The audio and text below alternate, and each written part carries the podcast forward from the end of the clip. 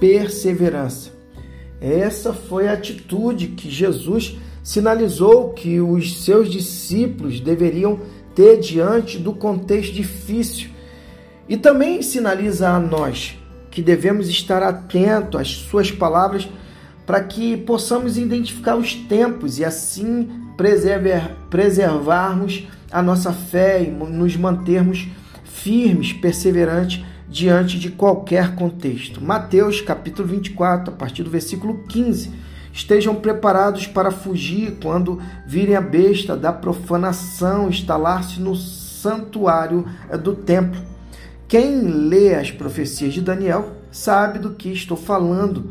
Quando isso acontecer, se vocês estiverem na Judéia, corram para as colinas.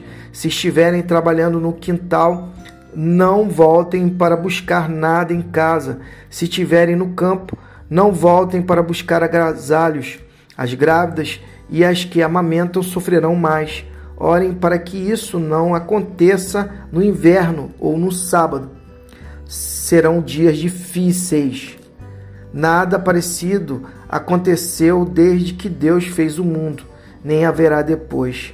Se esses dias de aflição seguisse o curso normal, ninguém suportaria, mas por causa dos escolhidos de Deus, a aflição será encurtada.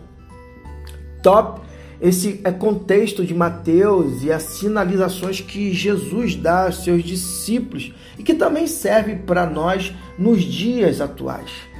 É, Jesus ele aqui descreve um período de angústia incomparável ele se refere como uma grande é, tribulação.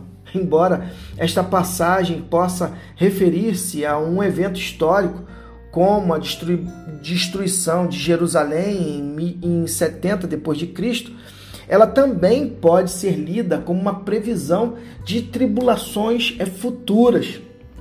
A abominação é, da desolação mencionada por Jesus pode ser interpretada como qualquer ato que profana o que é sagrado. Em nossa época, podemos identificar várias abominações: é, a exploração de pessoas vulneráveis, a corrupção, a violação de direitos humanos, a destruição de nosso planeta. Todos são exemplos de como a sagrada dignidade da vida e da criação de Deus pode ser é, profanada.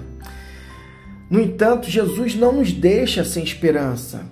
Ele nos chama para estarmos atentos aos sinais dos tempos e para encontrar refúgio em Deus durante os momentos de tribulação.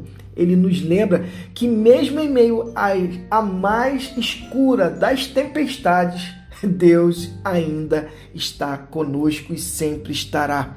Por isso é internalize essa convicção do seu relacionamento diário com Cristo, do seu relacionamento diário com Deus.